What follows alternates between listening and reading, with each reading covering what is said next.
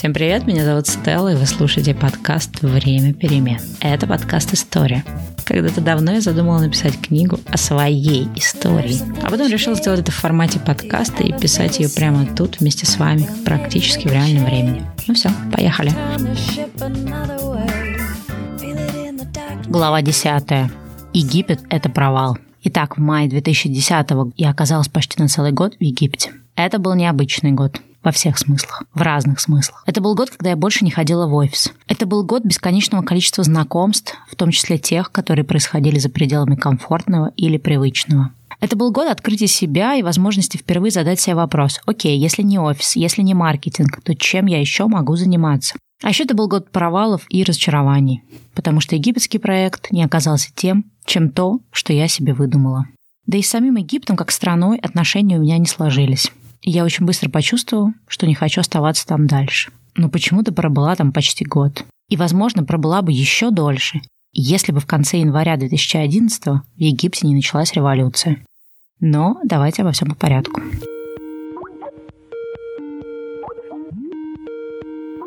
В сегодняшнем выпуске вы услышите разговор с моей очень давней подругой Дашей. С ней мы знакомы с после университетских времен, то есть очень давно, и до сих пор общаемся ну, насколько позволяет расстояние, потому что Даша живет в Лондоне. А также наши несовпадающие интересы. Даша не понимает людей, которые занимаются серфингом, и во время путешествий предпочитает ходить по храмам и музеям, а не бороздить просторы океана или пляжных баров.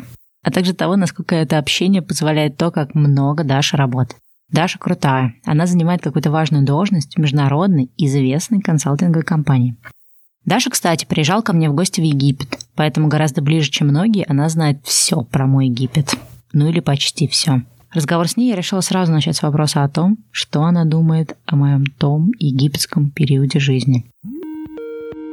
Скажи, в общем, свою версию того, как э, ты помнишь тот период жизни, когда я вдруг раз и уехала куда-то там. Я прекрасно помню, как долго ты собиралась куда-то уехать, как долго ты собиралась что-то все бросить к чертям собачьим, как тебя задолбал твой несчастный на тот момент Red Bull, как было куча всяких разной степени счастливости и несчастности любови и знакомых. И ты говорила про Бали. Египет, если честно, для меня случился совершенно неожиданно. Насколько я понимаю, ты поехал туда за Берсеневым, которая возникла крейзи идея идея, чего не хватает в жизни египтянам. Египтянам не хватает онлайн-ресурса по найму на работу.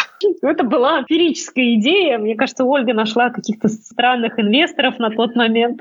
Твоя жизнь в Египте, да, она была для меня провалом, я даже не знаю, как это определить. Это было что-то адски фееричное, совершенно не к месту. Но тебе настолько хотелось куда-то уехать, что, наверное, слава богу, что оно случилось, потому что, возможно, если бы не было этого безумия, этой Наверное, ты бы еще долго, не знаю, насколько долго бы ты собиралась уехать на Бали, но Короче, знаешь, для меня это был большим, а, честно скажу, большим сюрпризом. Я думаю, что сюрпризом был он, а, он не для тебя, но, наверное, то, что в тебе долго грелось, а, варилось, вырвалось именно Египтом. Нет, есть вот это было ощущение от рандомности всего происходившего тогда и там, каких-то странных, появляющихся странных мужчинах. А на самом деле, наверное, для меня еще было на тот момент, сейчас ты, конечно, так не говоришь, потому что тебе сказали, ты прочитала, что нельзя плохо говорить о людях ты его не любила. Ты Египт, у тебя к Египту было охрененное количество вопросов. Я помню, что у меня был какой-то момент, думала, божечки, зачем же я приехала, еще повезла и поехала с, с ней по всей стране. Мы еще посмотрели на оставшиеся ужасы и прекрасности этой жизни. И, господи, теперь же она совсем не любит этот Египет. Наверное, где-то не то чтобы не очень глубоко в душе, ты, это была не твоя совсем страна, и тебе в ней было нехорошо.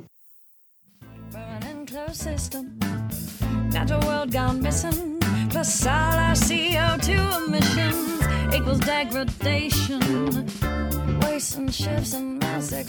Мой египетский год начался с того, что 15 мая 2010 года мы с коллегой и моей будущей бизнес-партнершей Олей сели в самолет по маршруту Москва-Каир. У нас с собой были билеты в один конец и огромное количество багажа.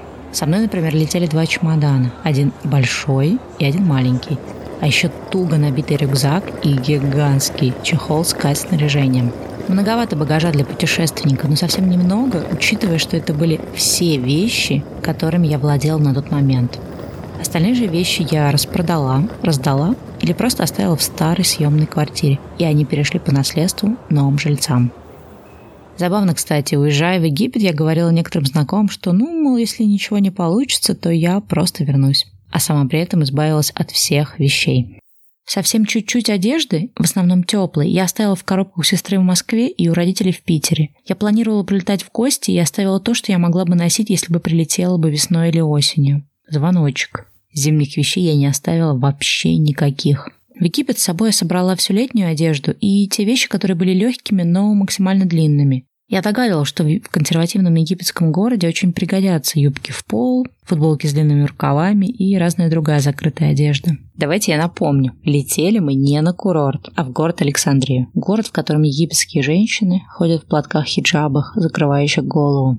И вот мы прилетели в Египет, вначале в Каир, потом на поезде добрались до Александрии. Там нас встретили ребята, с которыми мы должны были делать тот самый египетский стартап. Они же нашли нам квартиру. Как сейчас помню эту огромную четырехкомнатную квартиру. И нет, не то чтобы мы шиковали, просто других в Александрии нет. В Египте незамужние дети продолжают жить с родителями до бесконечности. Ну, точнее, пока не обзаведутся своей семьей. А когда обзаведутся, там достаточно быстро появляются дети, много детей. Так что потребности в студиях, однушках и двушках в Александрии особо нет.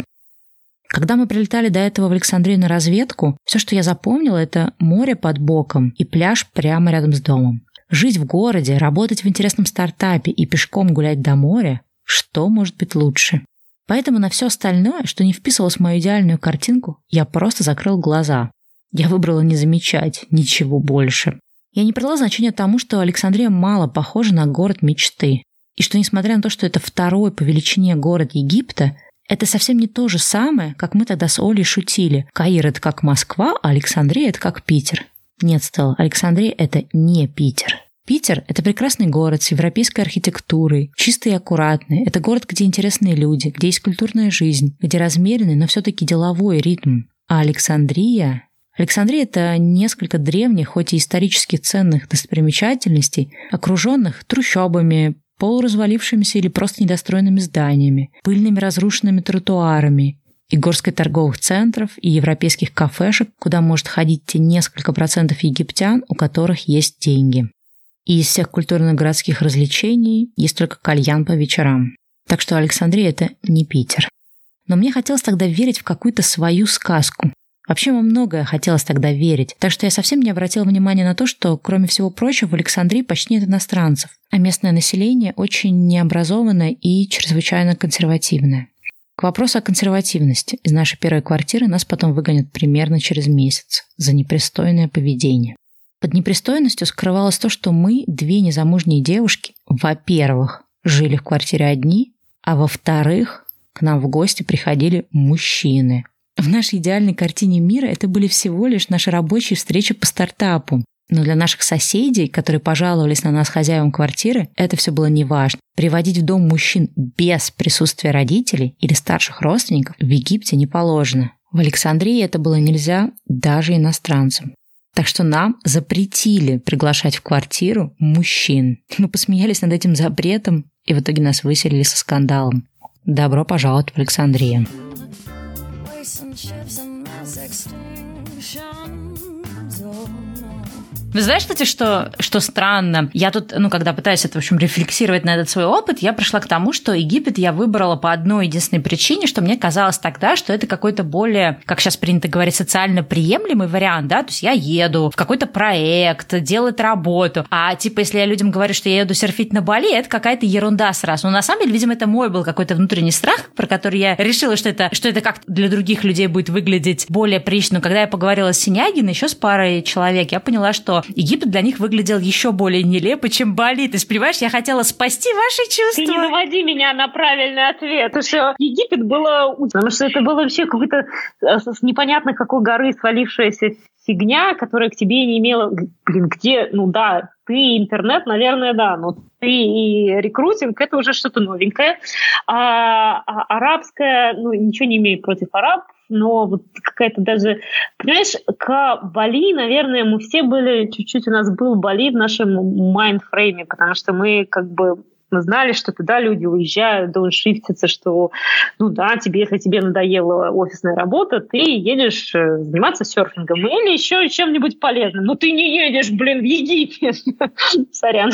Запускать старт, то есть, ну, это, это было безумие, правда. Там все элементы Египта были безумные. А еще больше безумие, когда ты приезжаешь в Египет. А, а первое, что ты мне рассказала про Египет, ты мне сказала, ну, слушай, ты когда приземлишься, я это до сих пор помню, ты возьми такси, и тебя довезут до а, автобусной остановки. Но ты, главное, не выходи не у главного входа, а заставь их остановиться у главного. Я такая думаю, что за дебилизм? Ну где остановят, там остановят. Когда ты въезжаешь этот несчастный Каир, и едешь, и, и там люди спящие на, на дорогах, коровы посередине, какие-то бомжи, еще что-то я вцепилась в водителя и не вышла до, до главного входа. А потом я еще вспомнилась твоя квартира в Каире. Не, не твоя квартира, мы, наверное, останавливались у кого-то из твоих друзей. Это были огромные золотые рамы. Там было такое, и вот это вот трэш, трэш, лежащий на улице люди, и вот это золото, это было просто, да. Я до сих пор, у меня есть вопросы к Ольге.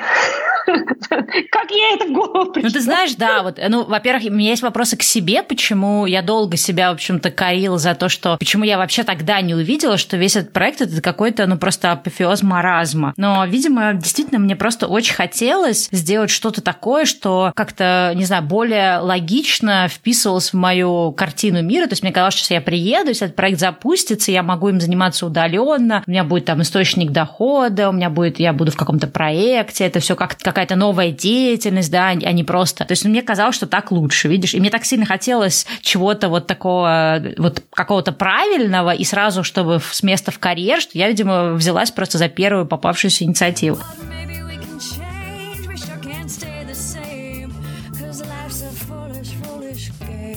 Кажется, я уже достаточно долго откладывала тот момент, где я расскажу вам про этот самый египетский стартап в деталях. И знаете, я не просто так отодвигала этот момент. Долгое время после того, как я уехала из Египта, я не понимала, как вообще рассказывать про этот проект другим людям. Как сделать это так, чтобы я не выглядела полной идиоткой, что я вообще ввязалась в этот провальный проект. Ввязалась с минимальным ресерчем, как сказали бы мы, маркетологи. Ну то есть окей, мы сгоняли на несколько дней в Александрию перед переездом, чтобы повидаться с ребятами из стартапа и обсудить все детали. Но в тот момент мне уже просто хотелось наконец куда-нибудь уехать. Тогда как раз подходил год моей подготовки к увольнению в никуда, и я уже больше не могла ждать. Поэтому я не задавалась больше никакими вопросами и была готова ввязаться в любой проект. Так что неудивительно, что я не увидела всего того, что следовало бы тогда увидеть. Неудивительно, что я доверилась тому, что вроде как Оля знает ребят и наверняка уже все сто раз перепроверила. Но черт возьми, неужели у меня не было тогда собственных глаз и собственной головы на плечах? Помните, нам в детстве всегда говорили, а если кто-нибудь с моста спрыгнет, ты тоже прыгнешь или у тебя своя голова на плечах? Но получилось, что я взяла и прыгнула. Прыгнула и не увидела того, что наши будущие бизнес-партнеры – это просто болтуны с большим количеством фантазий, не подкрепленных ни реальным опытом в индустрии, ни знаниями, ни даже деньгами. Деньги потом вкладывали только мы с Олей. Я также не увидела тогда того, что моя коллега вообще-то очень слабо представляет себе, во что она вписывается. А вписались мы с ней в то, чтобы запустить в Египте новый рекрутинговый веб-сайт, аналог HeadHunter, так он назывался тогда. Ну или если вы не из России, то это аналог чего-то вроде monster.com. Рынок поиска работы в Египте тогда напомнил мне все то, что я видела своими глазами в конце 90-х, начало 2000-х в России. Чтобы найти работу, люди массово рассылали письма со своим резюме по разным компаниям. Либо можно было купить бумажную газету и выискивать в объявления о работе. Или ходить на всякие дни карьеры, которыми тогда занималась студенческая организация, в которой я работала. Сайты, куда можно было подгрузить свое резюме, были, но они были очень примитивными. Работодатели не могли по этим сайтам совершать нормальный поиск потенциальных кандидатов. Все резюме были либо файлами, атачментами или каким-то сплошным текстом, так что в итоге приходилось подгружать все эти резюме себе на компьютер, просматривать их вручную, выбирать кандидатов, связываться с ними по тем контактам, которые были в резюме. Все это было не автоматизировано и не организовано. Я помню, как потом, в середине 2000-х, появился сайт HeadHunter, и он очень сильно упростил жизнь и работодателям, и соискателям, и навсегда поменял индустрию рекрутмента. И оказавшись в Египте, я увидела, что Египет в плане рекрутингового процесса отставал лет на 5, ну, может быть, на 10. И получалось, что просто скопировав опыт э, можно было опередить рынок. Причем выдумывать ничего не надо было, надо было просто смотреть, что делает HeadHunter сейчас, и все это могло быть стать будущим для Египта через какое-то время. В Египте тогда было несколько локальных сайтов, но они все были допотопными. В ближневосточном регионе нормальные сайты уже начали появляться, но в основном в Дубае, но конкретно в Египте эти сайты были представлены очень маленьким количеством вакансий и резюме. И у меня было стойкое ощущение, что у нас как раз есть время, чтобы создать локальный аналог, который потом, ну как вариант, можно было бы в принципе продать тому же монстру или бейту, когда они решат подмять под себя египетский рынок.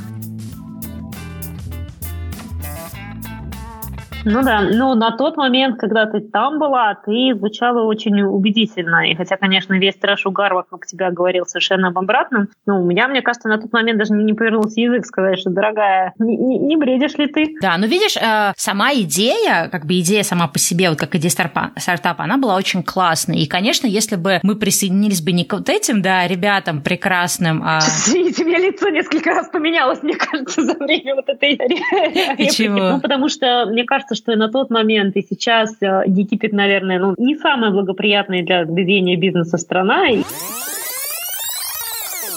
В этом моменте я должна сделать небольшую паузу. В разговоре с Дашей мне пришлось выразить огромное количество ее гомерического хохота, потому что она не может спокойно воспринимать этот мой египетский проект. Ну и в чем-то она действительно права. Но знаете, что интересно? Э, нам редко в жизни удается возможность узнать про какую-то из наших идей, была ли она хорошей или плохой, да, потому что мы выбрали какой-то альтернативный путь или как-то альтернативно сложились обстоятельства, и мы не знаем, хорошая это была идея или плохая. Но после разговора с Дашей я вдруг впервые задумалась спустя 10 лет, а что сейчас в Египте происходит с рекрутинговыми сайтами? И я начала гуглить на эту тему, и знаете что? Это какая-то магия. Я узнала о том, что Ровно тогда же, когда мы с Олей и с нашими прекрасными бизнес-партнерами э, работали над запуском этого сайта, была еще одна команда, более успешная, чем наша, скажу сразу, забегая вперед, которая тоже работала над запуском похожего проекта. И их запуск планировался в январе 2011 года, наш запуск планировался примерно в то же время, или... но потом в январе в Египте случилась революция, мы, соответственно, свернули наш проект. Та вторая команда, они на какое-то время законсервировали этот проект, но не бросили его. И потом к нему вернулись. В 2015 году они подняли достаточно большое количество разных инвестиций, как в Европе, так и в Америке, и сделали так, чтобы этот ресурс, этот интернет-сайт стал номер один сайтом по рекрутингу в Египте. Так что я поспорил бы с Дашей, что сама по себе идея была плохая. Проблема любого бизнеса и любой задумки, как я вижу это сейчас, не в идее, не в самом замысле. Она чаще всего в том, способна ли команда ее реализовать, и есть ли достаточное количество знаний, компетенций или, не знаю, задора мотивации и правильных людей в команде. Этого у нас точно не было. А сама по себе идея, как показала история, она была очень классной. И поскольку те ребята развивали свою идею именно в то же время, когда и мы, нельзя сказать, что мы были слишком ранними на рынке. Получается, что мы все делали правильно, и делали вовремя, просто ну, мы облажались. Слушай, ну ты же помнишь, мы с тобой проехали по этой стране, это же был трэш-угар. Да, вот слово вспомнила культурное. Если ты не выходишь из туристического или э, экспатовского гетто, или там катаешься только в Дахабе, и не... мне кажется, что вся вся страна, это, было, это был даже не первый, второй, это был четвертый мир, в котором твой стартап вписывался, конечно, это было как вот, ну, прекрасные мечтания. Нет, ну слушай, ведь там же запускаются вот сейчас какие-то проекты, просто это была такая идея э, обогнать рынок. Так, ты снова туда, что ты туда едешь. Ты что меня убеждаешь?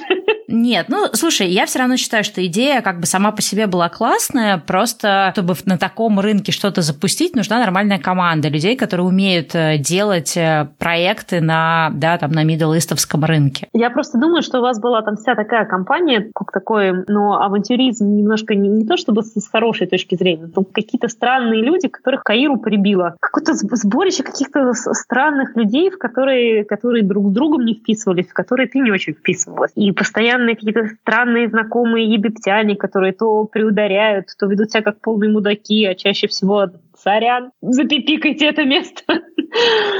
Ну, в общем, короче, вся обстановка была какая-то, что вот, знаешь, наверное, всем в какой-то степени нужен был исход из той жизни, в которой они жили, и ну, они как-то так прибились к Египту, а ты прибилась к ним.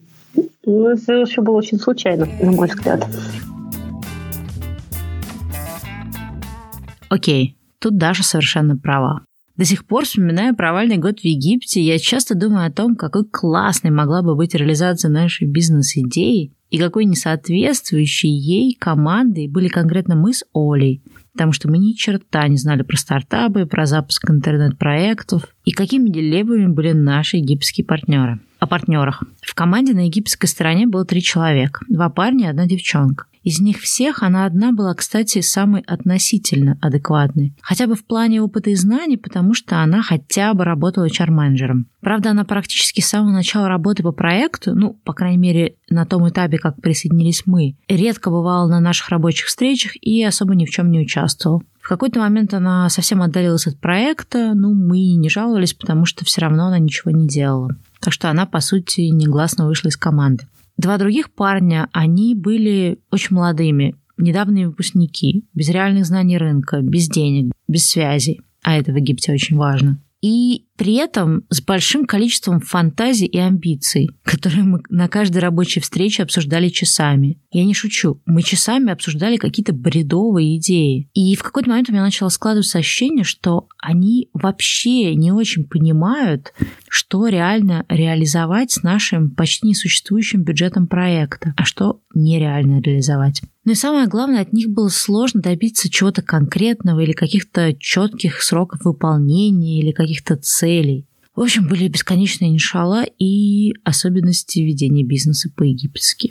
Те особенности, о которых мы слабо себе представляли и наивно думали, что мы сможем как-то их побороть. Вот честно, если бы сейчас кто-нибудь предложил бы делать бизнес в Египте, я бы ни за что не согласилась. Кстати, про особенности ведения бизнеса в Египте. Вспомнила маленькую деталь. Через месяц или два нашего пребывания в Египте наступил Рамадан, который длится целый месяц. И в Египте, ну, конкретно в Александрии, по крайней мере, э, большинство офисов работает только до обеда, а потом закрываются. А большинство людей, в принципе, особо не работает. Во время Рамадана египтяне не могут э, пить воду или есть еду до 6 вечера. И это, в общем-то, мешает им сосредотачиваться на каких-то рабочих вопросах. И, соответственно, во время Рамадана все наши рабочие встречи были провальными, потому что ребята просто жаловались на то, что «О боже, так хочется пить, о боже, так хочется есть, мы не можем ни о чем думать». И также за месяц Рамадана мы не смогли назначить ни одной встречи с нотариусом. И просто ждали, когда закончится Рамадан через месяц, чтобы наконец-то повидаться с нотариусом. Короче, на целый месяц Рамадана бизнес в Египте встает полностью. Ну, примерно так, как у нас встают новогодние праздники. Только у нас новогодние праздники длятся несколько дней, а Рамадан длится 30 дней. Ну и вообще первые несколько месяцев работы над проектом прошли в бесконечных встречах, каких-то постоянных разговорах и обсуждением каких-то бизнес-планов, но при отсутствии каких-либо реальных шагов. До того, как мы присоединились к проекту, у ребят еще был программист, который должен был делать сайт.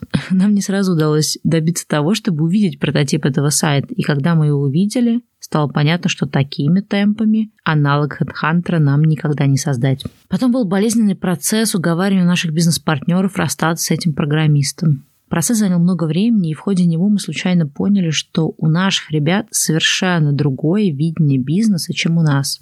И все это время, когда мы думали, что они понимают, какой сайт и какой проект мы делаем в Египте, на деле выходило, что они просто делали вид, что они хотят этот же результат и этот же сайт. По факту они хотят совершенно других вещей и просто подумали о том, что ну лучше сейчас согласиться, а потом как-то нас переубедить. И, в принципе, уже на том моменте, в те первые несколько месяцев работы над проектом, надо было понять, что в команде нет единого видения, нет единой мотивации, плюс нет опыта, знаний, компетенции, экспертизы, денег, связей, и что за несколько месяцев топтания на месте мы никуда не продвинулись, и что вряд ли сильно продвинемся дальше. Но почему-то люди так устроены, что когда так много всего поставлено на карту и так много было ожиданий, ты не можешь просто так отказаться от чего-то. И ты просто по инерции продолжаешь что-то делать, вместо того, чтобы признаться себе, что у тебя ничего не получилось. Проще наивно уговаривать себя, что сейчас все разрулится, сейчас все раскачается, работа пойдет, и все как-то наладится. И весь этот проект, он был для меня таким большим личным провалом. И я не могла просто так признать, что моя крутая задумка с Египтом оказалась самой большой глупостью. И что сейчас мне нужно будет в этом всем признаться самой себе, а во-вторых, признаться в этом публично и дать повод остальным показывать на меня пальцем и говорить, смотрите, у нее ничего не получилось, зря увольнялась в никуда. И поэтому я просто избегала момента истины собой и продолжала оставаться в Египте и пыталась подчинить этот проект. Дальше мы с Олей ввязались в еще большую ошибку. Мы решили, что даже если от наших бизнес-партнеров нет толку, мы все сделаем сами.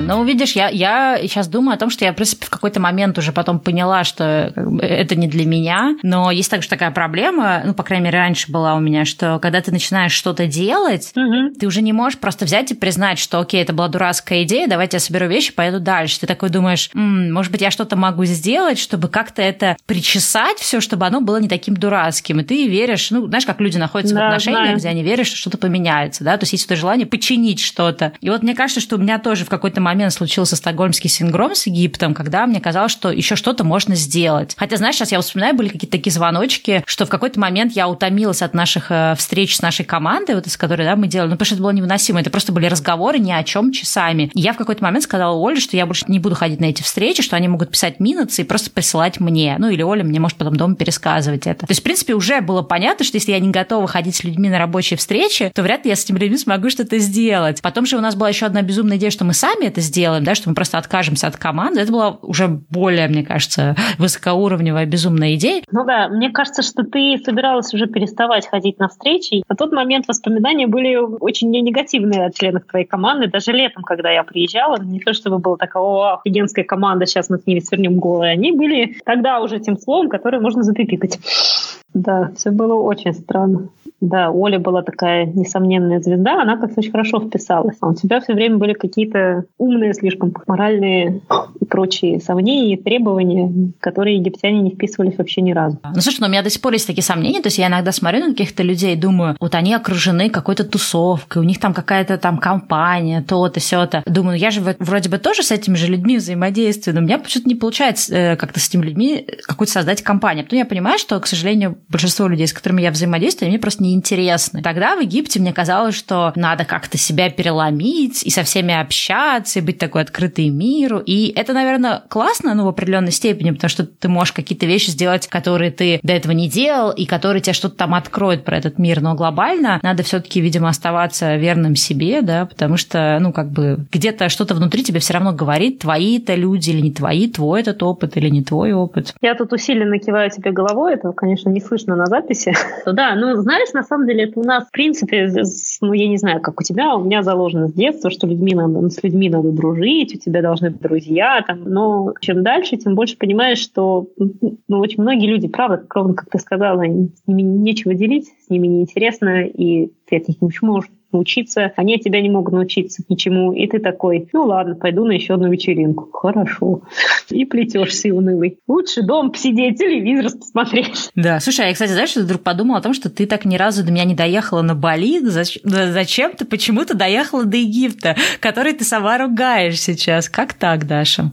Ну, очень просто. Египет тупо ближе. А во-вторых, знаешь, с Бали, мне казалось, я на самом деле до сих пор уверена, что я бы не вписалась в тусовку, которая у тебя там была. Потому что, потому что ну, где, во-первых, где я, где серф, а во-вторых, где я и где люди того стиля, с которыми ты там общалась. Я не знаю, это мой, мой perception, я могу быть совершенно не права, а, но правда было опасение, что ну что, при, что приеду. Понятно. После Египта вот. ты решил уже не приезжать. Ну, ты знаешь, с Египтом было, ну, понимаешь, ну, во-первых, когда я приезжала к себе в Египет, я сама была не то чтобы без дома, у меня была такая свободная жизнь, я получала MBA в Мадриде, у меня было свободное лето, не было ни бабла, поэтому нельзя было ехать никуда в дорогостоящее путешествие, куда уехали все мои прекрасные одногруппники, а в Египет вроде как и близко, и недалеко. Ну и кроме того, по моим ощущениям, по, по, по, по тем нашим перепискам, которые были, у меня не было ощущения, что у тебя там прям вот такая вот огромная, прекрасная, дружественная команда, где ты внутри звезда, и у тебя все хорошо. То есть туда не было вот такого барьера, что сейчас я приеду, как же я впишусь.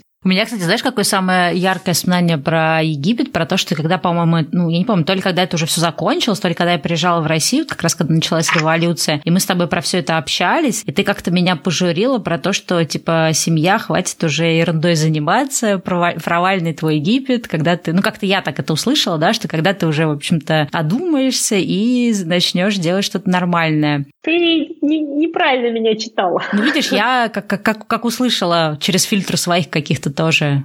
Но, с другой стороны, ты знаешь, если, если так подумать, то, что бы я и не имела в виду, э, я продолжаю придерживаться мнения, что Египет — это был провальный проект, и заниматься нам был делом даже не, не в том смысле, что идти куда-то работать в серьезной компании, боже упаси, но я уже знала, что тебе это неинтересно. Скорее, делать что-то что более подходящее для тебя. Хотя хер его знает, с тем я, что я тогда имела в виду, это было очень давно. Я теперь могу только придумать. Да, ну просто, знаешь, я вот уже думала о том, что я, ну, видимо, опять же, как бы мне было так стыдно за вот этот весь египетский проект, э, ну, за то, что это какой-то был фейл, да, что я как-то потратила свое время на какую-то совершенно непонятную историю, но тогда это так ощущала. Поэтому мне кажется, что все, что мне говорили друзья, я все это воспринимала как-то так, что вот они увидели, что, в общем, я такая лузер, неудачница, и все теперь думают, что... Ну, то, что у меня какая-то, знаешь, была, видимо, вот эта миссия, что сейчас я вот уволю, сейчас я что-то сделаю и покажу всему миру, что можно не просто в офис ходить, а что-то еще интересненькое в жизни делать. А тут как бы моя эта миссия провалилась на первом же этапе. Ну, понимаешь, тут у всего мира, конечно же, тоже внутри были свои эти самые собственные, у нас у всех свои собственные страхи и комплексы. Нам, конечно, хочется, чтобы только именно наш прекрасный мир был единственным правильным на свете, поэтому где-то подсознательно мы все, естественно, радуемся, когда другой мир не совпадает. Чего же там, на злобные твари. Сорян. Ну вот, все твои зрители, все слушатели скажут, что это она пускай только за себя говорит. Мы-то не такие. Мы-то знаем, что они такие же. Слушай, а тебе никогда не приходила мысль что-то вообще по-другому сделать? Что ты вот с тех пор, как я тебя знаю, ну, кроме того, что училась в Мадриде, ты активно строишь карьеру.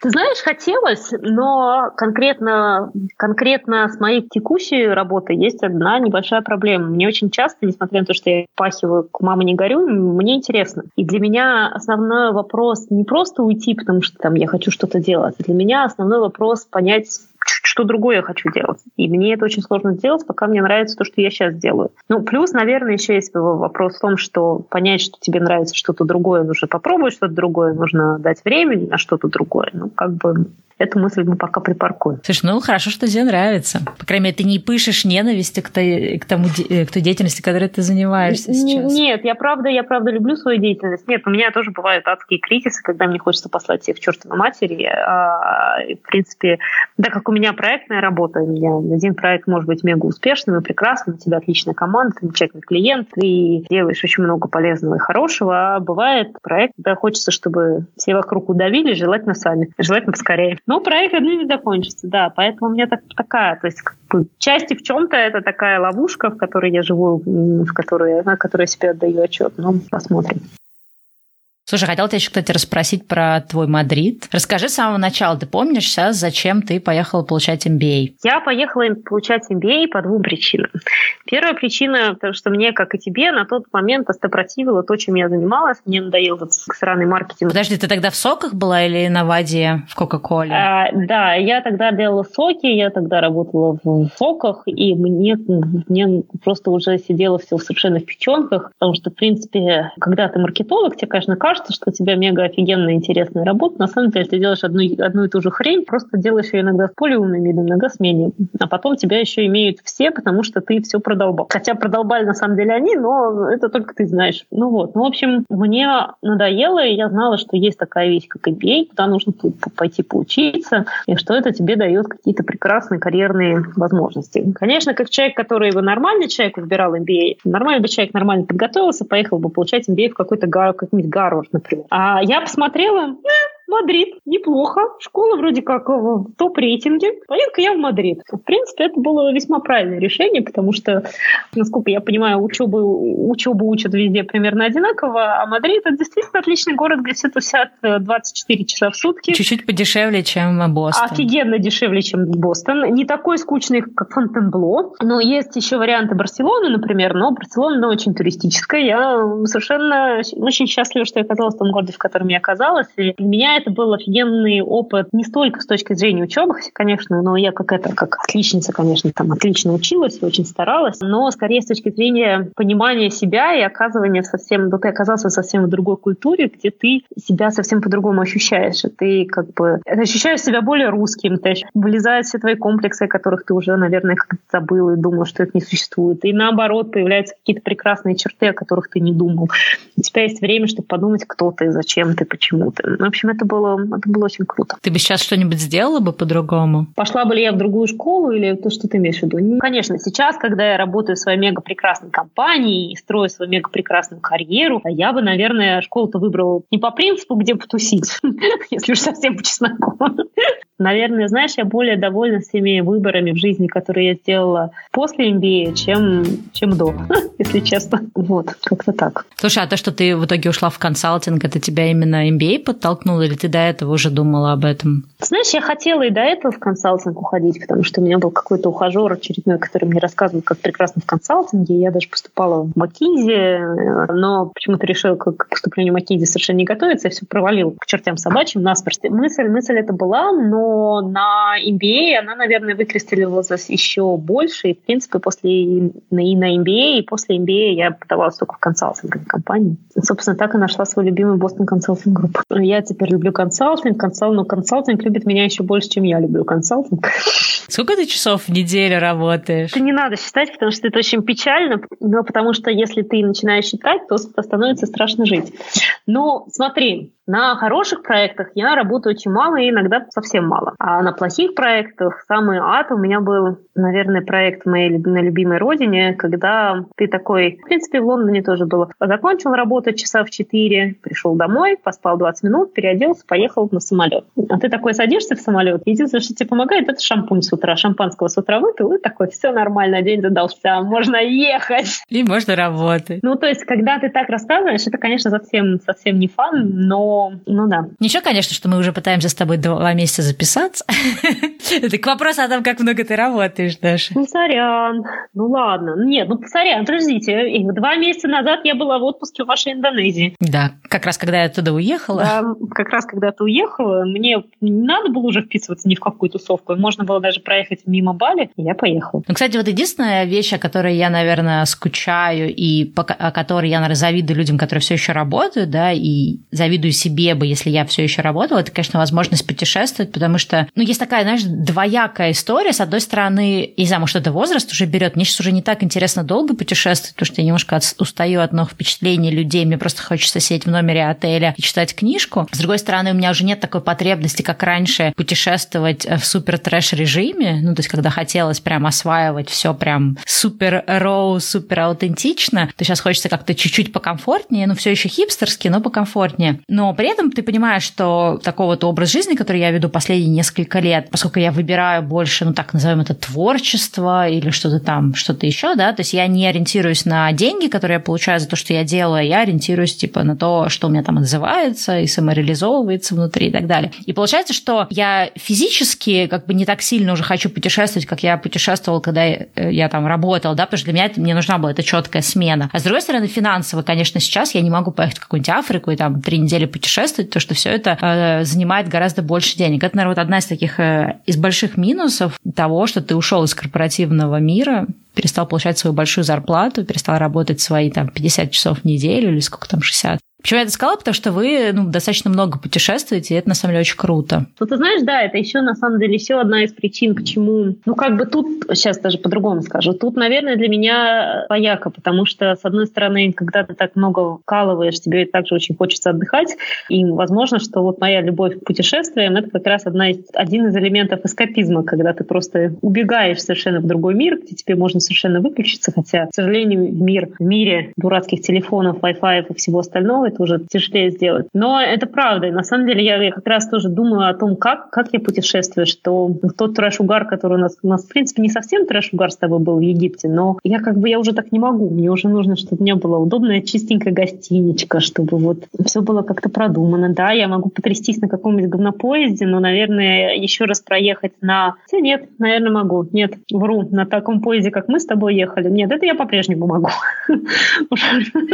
Ну, то есть, когда это больше вот именно как experience, да, как какое-то приключение, но вот да. ночью лучше, конечно, спать все-таки на чистой кроватке, да? Да, лучше, да. Ну и второй, второй момент, что, конечно, у тебя больше свободы выбора того, как ты путешествуешь. Что ты, например, ну вот мы прилетели, приехали, так, поднялись на Иджин, хотели куда-то поехать. Ну ладно, вот купили билеты, там проперлись, там взяли какую-то машину, проперлись через весь Бали, сели на какой-то самолет, зачем-то поехали еще куда-то. Ну то есть у тебя, ты можешь планировать все в последний момент, что для меня, например, очень важно. Я знаю примерно, что я хочу, но не всегда, поэтому очень важно решать на месте. Бедный мой британский муж, который очень любит планировать все заранее, у него, конечно, уже давно вскрылись от этого чакры, он смирился. Что ты помнишь из нашего, кстати, путешествия по Египту? Что мы вообще с тобой делали? Слушай, из нашего путешествия по Египту у меня, конечно, есть несколько прекрасных, ярких воспоминаний. Одно из самых важных навыков, навыков важных навыков, которым я там научилась, что сначала нужно выйти из машины, а потом заплатить таксисту. Я помню навсегда, это со мной везде, во всех третьих, первых, вторых странах мира.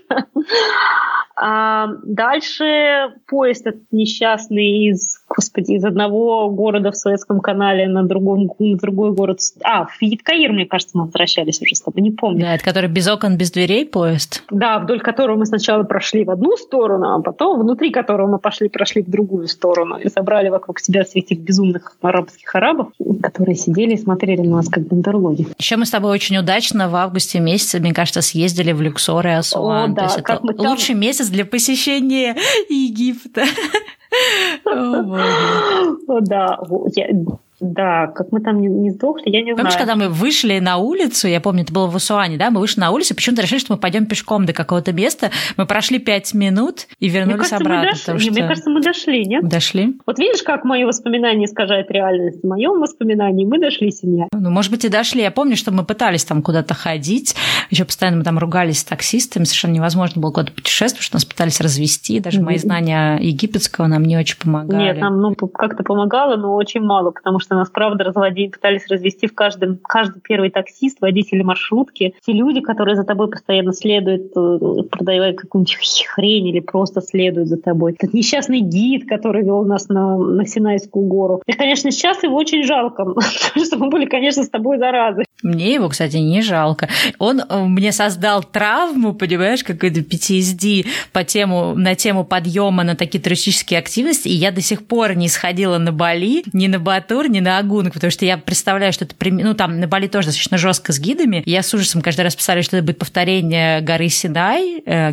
точнее, горы Моисея на Синай, и я понимаю, что я просто не хочу этого. Когда на Иджин и на второй, господи, как же его, а, на, на Брома поднимались, я тоже Пол сказал, так, никого вокруг нас не будет, идем сами. Вспоминая опять-таки об этом прекрасном гиде на... Да, но видишь, на Бали вот они тебе не дают пойти самим, поэтому, то есть они э, там доходят все достаточно да? жестко, то есть если ты приезжаешь на своей машине и просто говоришь, так, все пошли в сад, я иду сам, то тебе пробивают колеса в лучшем случае, в худшем случае нападают на тебя с палками, да, там есть определенные такие, знаешь, жесткие меры, поэтому я просто решила, ну, у меня еще такая тоже, видимо, благодаря моему американскому мужу развилась такая тоже новая история, которой у меня не было, когда я жила в России, который называется, что ты можешь голосовать рублем, то есть долларом, да, или не голосовать. Соответственно, если мы что-то не, как сказать, не приветствуем, мы в этом не участвуем. Поскольку я не приветствую такое отношение к туристам со стороны батурских гидов, я сознательно выбираю не ходить на Батур. Но ты проголосовала. С другой стороны, туристы все равно ходят, я с этим ничего сделать не могу, то есть я не насильственно это делаю. Наш муж,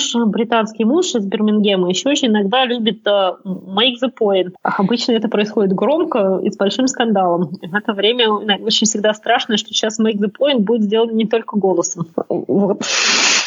Поэтому у нас мы еще вот так вот голосуем наверное. Но мы там с тобой не терпели, мы с тобой мучились. Мучились и боролись. Боролись за права человека, женщины и иностранцев, как могли. А еще я помню, что мы с тобой там пили все время очень много, я не знаю, это очень странное, очень важное, что мы очень много пили как-то Кока-Колы и, и Спрайта. Я не знаю почему. Такое детское воспоминание о Египте. Слушай, это, кстати, действительно так, потому что я тут, когда переискивала какую-то старую переписку, и то ли какие-то комментарии, то ли нашу переписку подняла, и я там тебе пишу, что типа, Даша, представляешь, я перестала пить Кока-Колу, за прошлой неделе выпила только одну бутылку.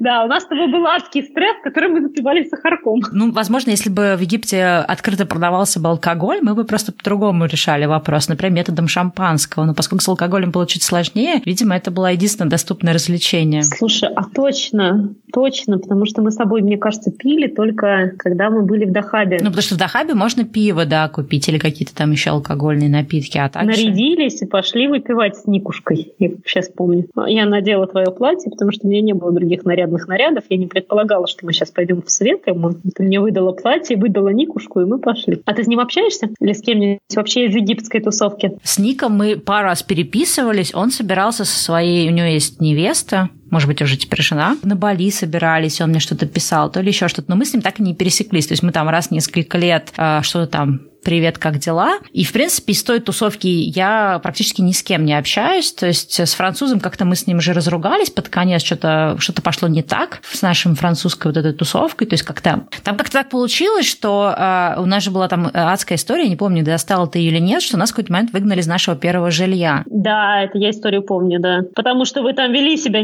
непотребно. К вам ходили, ходили мужчины какие-то непонятные.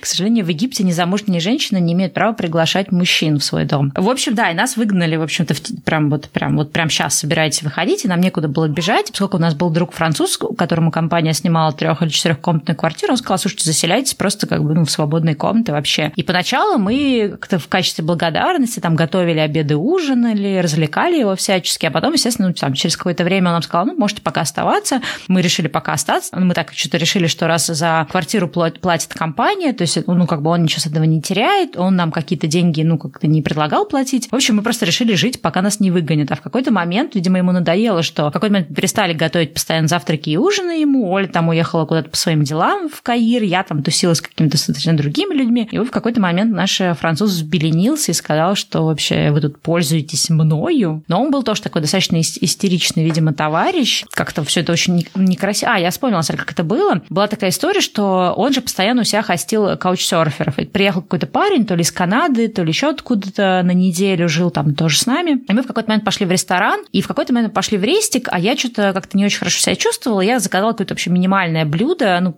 потому что я не особо хотела есть. А ребята, ну, сколько парни, они там так наели прилично. И в какой-то момент они говорят, давайте просто разделим на троих счет. Вот. А я говорю, слушайте, давайте я просто за свое одно блюдо отдам, а вы уж там на двоих разделите. И дальше вот как раз этот наш француз начал истерить, что вообще как-то так, так вообще не делается. Я говорю, слушайте, ну я просто одно блюдо заказала, вот я вам за него сейчас отдам, причем я отдала больше даже, чем стоит блюдо, то есть я там не ровно, там, условно говоря, 35 там, этих фунтов отдала, там, отдала какую-то круглую сумму, вот, и что-то почему-то ему это очень сильно не понравилось. Ну, как бы я тоже разозлилась, сказала, что, слушайте, ну, я, ну вы же реально заказали очень много, вы очень много всего ели. То есть там просто получалось, что вместо, условно говоря, там 30 фунтов мне нужно было отдать 100, ну, если мы раскинулись на всех. Вот. И, соответственно, как-то вот с этого начался этот скандал. Когда мы пришли, он там промолчал, потом мы пришли домой и сказал, и вообще вы тут живете за мой счет, и вообще, короче, как-то все получилось некрасиво. И хотя мы после этого продолжили, в общем-то, все общаться, что была общая компания, ну, как- как-то осад, знаешь, ложечки нашлись, но осадочек у меня остался.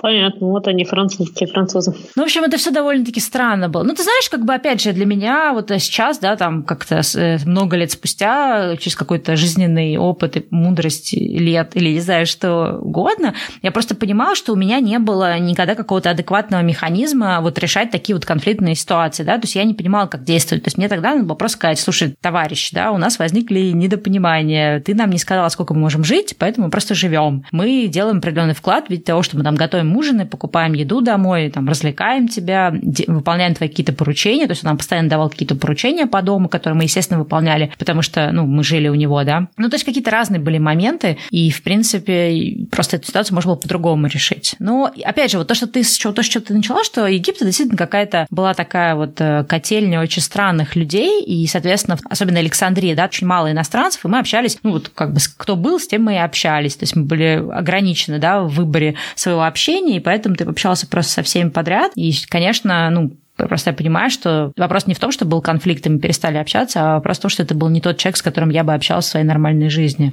Ну, это вообще, знаешь, большая проблема дауншифтинга. Это то, в общем-то, к чему я пришла тоже, также в том числе живя на Бали, когда ты понимаешь, что если ты ограничен определенным таким узким кругом, ты общаешься с людьми просто потому, что вот они есть. И в какой-то момент ты понимаешь, что бы ты с этими людьми не стал бы как-то так тесно общаться, да, если бы ты жил вот своей старой жизнью в городе, где у тебя очень много общения. И меня, например, это, ну, через несколько лет жизни на Бали подтолкнуло к тому, что я вообще, в принципе, перестала с большим, большой, большей частью там русской инфрасерферской тусовки общаться, потому что я поняла, что, ну, мне это это общение ничего не дает. Вначале я думала, что просто со мной что-то не так, а потом я просто поняла, что, ну, действительно, мне это общение ничего ну, да. не дает. И я общалась с очень ограниченным кругом общения. Ну да, наверное, знаешь, может быть, еще одна причина, как раз почему не приехала к тебе на, на, на Бали, потому что я помнила вот этих странных людей в Египте, с которыми тебе нужно мило общаться и разговаривать, а как человек, которому приходится очень много и мило разговаривать совершенно с теми людьми, с которыми ты вообще никогда в жизни не разговаривал, уж тем более не разговаривал бы мило, для меня сейчас это прям очень важно. Я блю,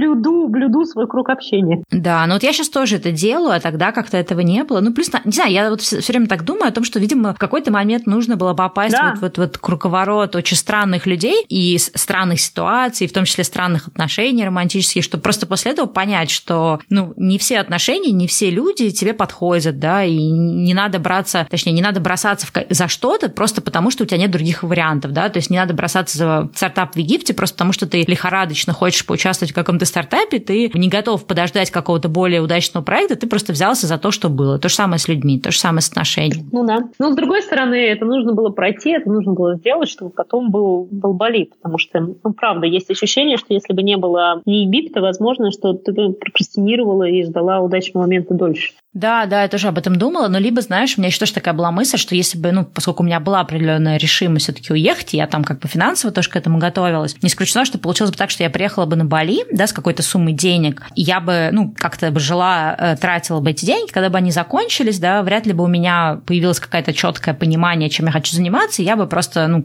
поняв, что заканчиваются деньги, поехала бы обратно. Но Египет дал мне вот это время пожить вот этой другой жизнью, да, я же, ну, сейчас, когда я думаю, первое, что я сделала еще до отъезда Египта я завела блог. То есть, понимаешь, вот моя вот эта вся эта блогерская карьера, мое вот это желание делиться с миром информацией, писать что-то, создавать что-то, неважно в каком, э, в какой среде, да, будь то там тексты, аудио, видео, она была с самого начала. То есть это, это, это первое, что я сделала, когда я уволилась с работы. Я завела блог. И, э, наверное, это как-то вот предопределило, да, то, что когда я была в Египте, у меня было вот это время, пока я делала вид, что я занимаюсь серьезным стартапом, у меня было огромное количество времени, чтобы заняться тем, как делать сайты, как э, там разбирался в этих HTML, WordPress. И это дало мне время немножко, ну, как-то повариться в этой среде, понять, что это то, что мне нравится. И когда вот Египет, ну, стало понятно, что в Египте нельзя оставаться, слава богу, случилась египетская революция, как бы это странно не звучало, да, как это... Э, и я поняла, что я не хочу обратно, я не готова обратно, потому что я как будто бы нащупала то, чем я хочу заниматься. Ну, опять же, это мне сейчас так кажется, тогда, конечно, я была в полном непонимании, что я делаю, что мне делать дальше, но я понимала, что у меня есть следующий вариант, это поехать на Бали, и я это сделала. И, в принципе, может быть, не будь Египта, да, у меня не было вот этой уверенности, что я точно не хочу обратно mm-hmm. в офис, я точно не хочу обратно в маркетинг, что я хочу продолжать искать себя в своих каких-то вот этих творческих самореализациях. Ну, опять же, тогда я так это не называла, но вот то, как это выглядит сейчас. Ну да.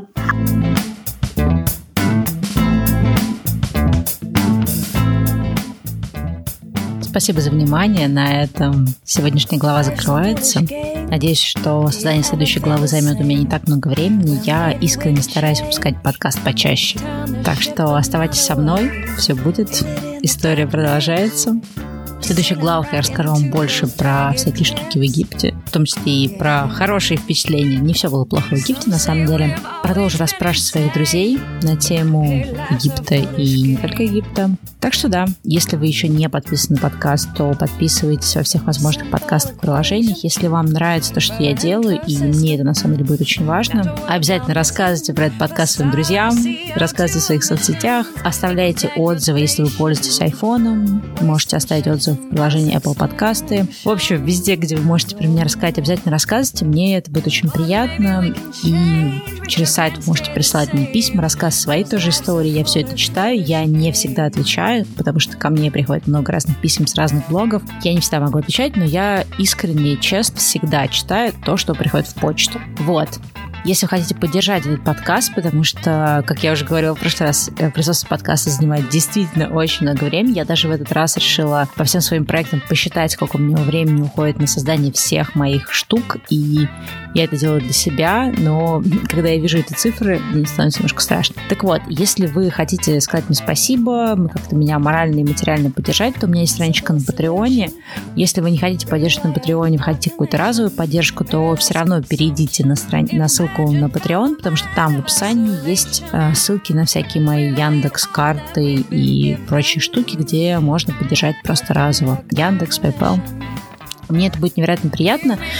Я всегда раньше как-то очень критично относился к тому, чтобы ввязываться в какие-то финансовые отношения со своими слушателями, но я понимаю, что я действительно хочу чаще делать этот подкаст, но существует реальная необходимость делать другие проекты, в том числе рабочие. Я сейчас очень активно занимаюсь фрилансом. И я бы с удовольствием занималась бы только этим подкастом, выпускала бы, в принципе, всякие подкасты и блоги, и делала бы всякие полезные штуки, которые нравятся другим людям, но жизнь, она такая вот немножко несправедливая. Поэтому, если вы вдруг хотите проспонсировать что-то в моем подкасте, это я тоже с удовольствием могу сделать и просто приму любую поддержку. Спасибо вам огромное за то, что вы слушаете, за то, что вы подписываетесь. Помните о том, что поддержка — это какая-то такая опциональная история. Недостаточно того, что вы в принципе слушаете и рассказываете своим друзьям, и пишите мне какие-то приятные письма. Это тоже очень классно и тоже очень важно. И это, в общем-то, то, наверное, ради чего я все это делаю. Так что услышимся в следующем выпуске и пока-пока.